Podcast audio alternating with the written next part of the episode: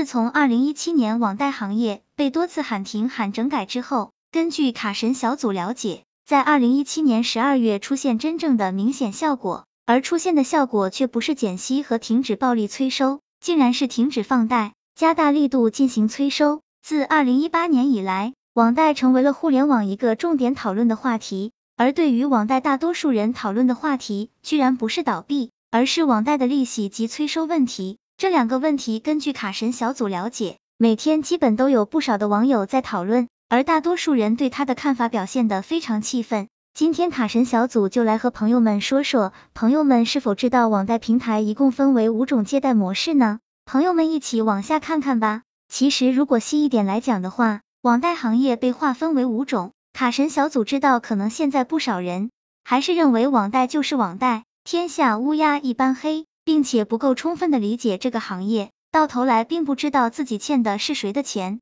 欠的是网贷平台的，还是公司的，还是投资人的，完全都不清楚。所以卡神小组今天要讲的就是网贷行业的区别以及利息等等，帮助朋友们更有效的认清那家平台是正规的，那家平台是私营的。第一种 PTOP 网贷平台，PTOP 金融又叫 PTOP 借贷，其中。PTOP 是 peer to peer 或 person to person 的简写，意思是个人对个人。PTOP 理财模式是将线上线下巧妙结合起来，是指个人通过网络平台相互借贷，贷款方在 PTOP 网站上发布贷款需求，投资人则通过网站将资金借给贷款方。PTOP 网贷最大的优势是为投融资双方牵线搭桥，打造一个高效率、低成本的投融资信息平台。是使传统银行难以覆盖的借款人在网络里能充分享受贷款的高效与便捷。第二种，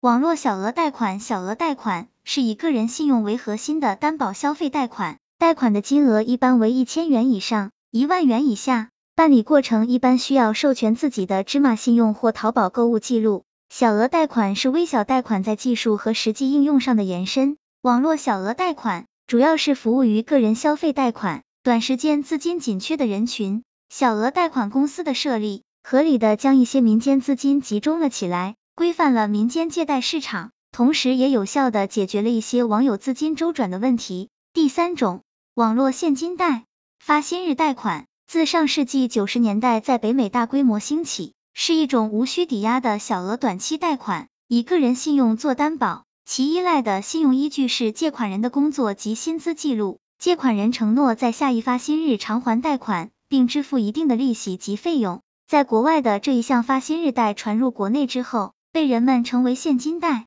从二零一五年开始，现金贷作为消费金融一个重要的分支，在中国开始强势崛起。以一二线城市以线上为主，三四线城市以线下为主。截至二零一七年十二月，现金贷平台融资渠道遭全面封堵。除了银行和 ABS 产品融资渠道遭封堵，资本市场融资渠道也在收紧。第四种，网络消费贷款。网络消费贷款可能大家比较熟悉，就拿花呗、京东白条、信用卡等等产品的消费金融。例如，花呗只能通过某宝平台来购买东西，而京东白条也只能在限定的范围之内消费，因此属于消费贷款范围。除了这几家。其实互联网上还有不少网贷公司推出了这项服务，只能在指定的地点购物，并且不能将额度变现，这也就是网络消费贷款了。第五种，网络套路贷，套路贷一直处于水深火热之中，在现金贷被要求整改之后后，似乎反而成就他们。大部分网贷平台停止放贷之后，以贷养贷的群体面临资金链断裂之时，不少人会选择向套路贷伸手借款。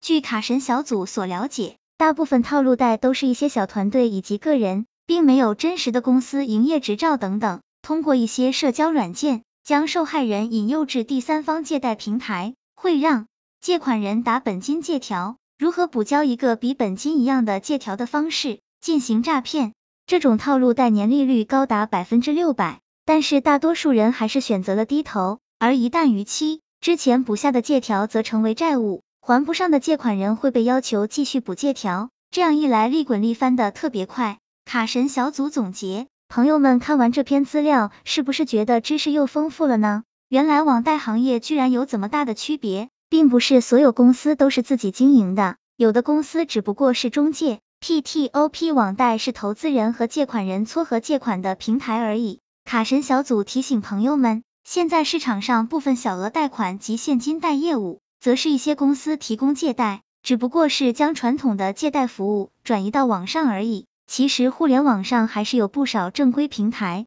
利息非常低的。卡神小组建议朋友们在缺资金的时候，尽可能想选择银行借贷业务，其次才是正规的借贷平台，在最后不行的时候再去找金融职业人咨询操作吧。希望这个这里对朋友们有所帮助。